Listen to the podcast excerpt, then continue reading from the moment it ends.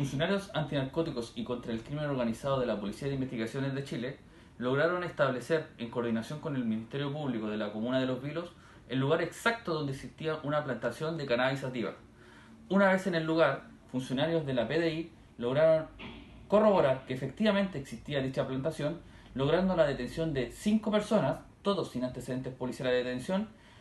Además, se logró incautar cerca de 2.000 plantas de cannabis sativa, 6 kilos de droga procesada lista para su distribución, una escopeta, munición, cerca de 8 millones de pesos en dinero en efectivo.